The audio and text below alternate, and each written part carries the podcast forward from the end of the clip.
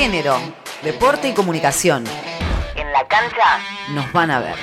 Argentina al Mundial de Gimnasia Aeróbica. Ocho serán las atletas que representarán a nuestro país en el Mundial de Gimnasia Aeróbica que se realizará durante junio en Portugal. Al no ser un deporte olímpico, deben recaudar fondos y necesitan de la colaboración de todas y todos. Para sumar tu aporte, el alias es vamos.al.mundial.org. Una de las atletas, Janina Muratore, comparte más detalles. En noviembre del año pasado fuimos a Comoro Rivadavia a hacer la clasificación. Es un torneo en donde los primeros puestos son los que pueden ir al Mundial y ser parte de la selección. Clasificamos en tres categorías, individual que va Daniela Pinto, trío que va Dani con Ludmila Sandoval y yo, y en grupo que es de 8. A partir de eso empezamos a hacer diferentes tipos de colectas o formas para reunir el dinero. La realidad es que nuestro mayor problema son los pasajes. Más o menos hoy el pasaje está a 230 mil pesos, eso lo tenemos que abonar en una sola cuota, no tenemos financiación, entonces es la parte más, más complicada. La realidad es que la colecta al principio empezó siendo, bueno, yo había puesto aquí con 85 pesos todos mis contactos que en ese momento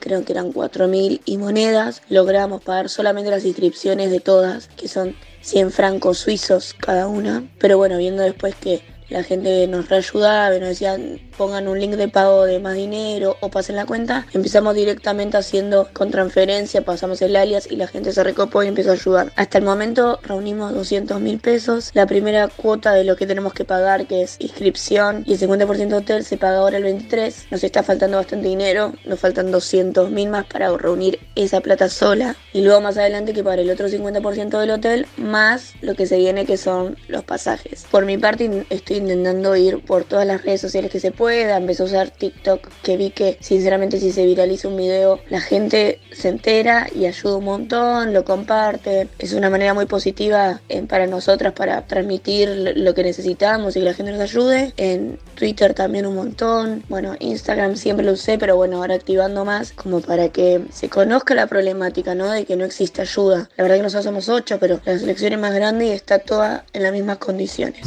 Boca Juniors tiene vicepresidenta tercera. Se trata de Adriana Bravo, quien por primera vez en la historia de la institución Ceneice ocupará un cargo de esta magnitud. Socia desde 2009, estuvo a cargo del Departamento de Inclusión e Igualdad desde que asumió la actual dirigencia en diciembre de 2019 y fue la responsable de confeccionar el protocolo de procedimiento frente a un hecho de discriminación, acoso o violencia de género en el club. Es hasta el momento la única mujer que integra la comisión directiva de Boca. Históricas, por primera vez la selección argentina femenina de waterpolo, las tiburonas, participarán del Mundial que se disputará del 18 de junio al 3 de julio en Budapest. Lograron este hecho histórico tras vencer a Cuba por 12 a 11. Por más inclusión, hasta el 24 de marzo se desarrolla en el Centro Nacional de Alto Rendimiento Deportivo, CENARD, el primer torneo argentino multideportivo para personas con síndrome de Down, donde más de 100 deportistas de instituciones de todo el país participarán en 8 disciplinas: futsal, natación, natación artística, atletismo, básquet, gimnasia, tenis de mesa y tenis.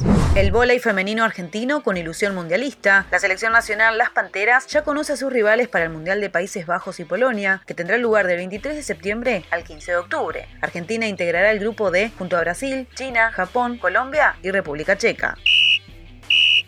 Informó desde Argentina para Cadena Jorpal del Ecuador, Yamila Castillo Martínez.